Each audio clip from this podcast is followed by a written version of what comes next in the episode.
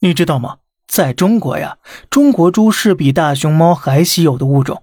没有在说笑，你在菜市场看到的猪肉表皮是不是都是粉白色的？它们其实啊，全是外国来的洋猪啊。真正的中华土猪呢，大部分皮肤是黑色的，但是很多人甚至从出生到现在都没见过，因为土猪已经遭遇灭顶之灾了。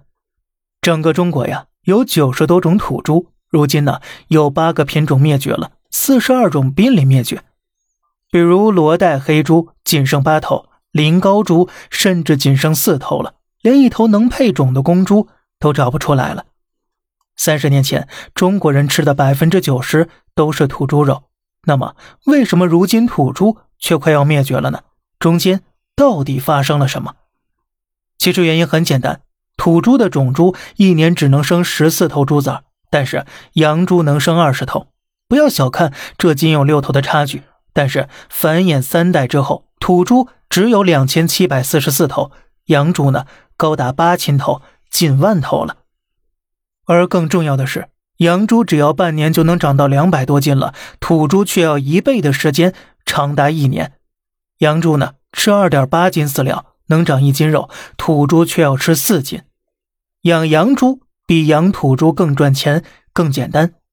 于是乎呢，养殖户开始蜂拥而上，买不到种猪时，甚至宁可花几亿去进口养种猪的经验，都不愿意买土种猪。而这种情况下，国外企业自然借机卡住我们脖子了。他们以高价向我们出售养种猪，攫取绝大部分利润，但交的货呢，往往是二流的，退化非常快。每繁衍一代呢，猪崽的死亡率就会高上一大截。这导致我国每年浪费在死洋猪身上的粮食高达四十亿吨，相当于一亿人一年的口粮了。而且最多四年，这批种猪会彻底失去繁衍价值。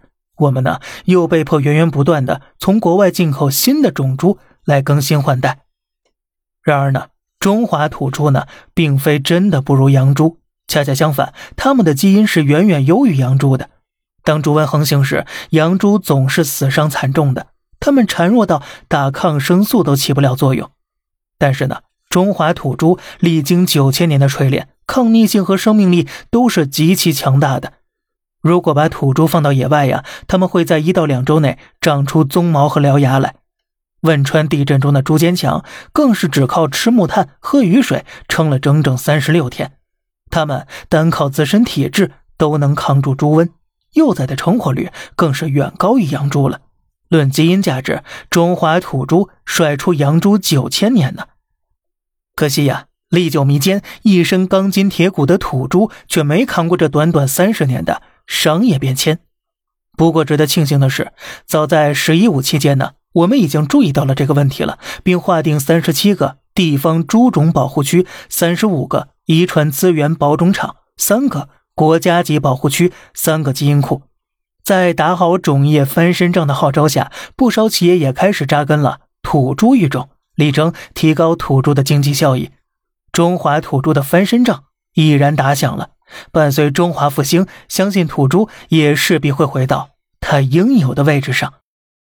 好了，这里是小胖侃大山，每天早上七点与你分享一些这世上发生的事儿，观点来自网络，咱们下期再见，拜拜。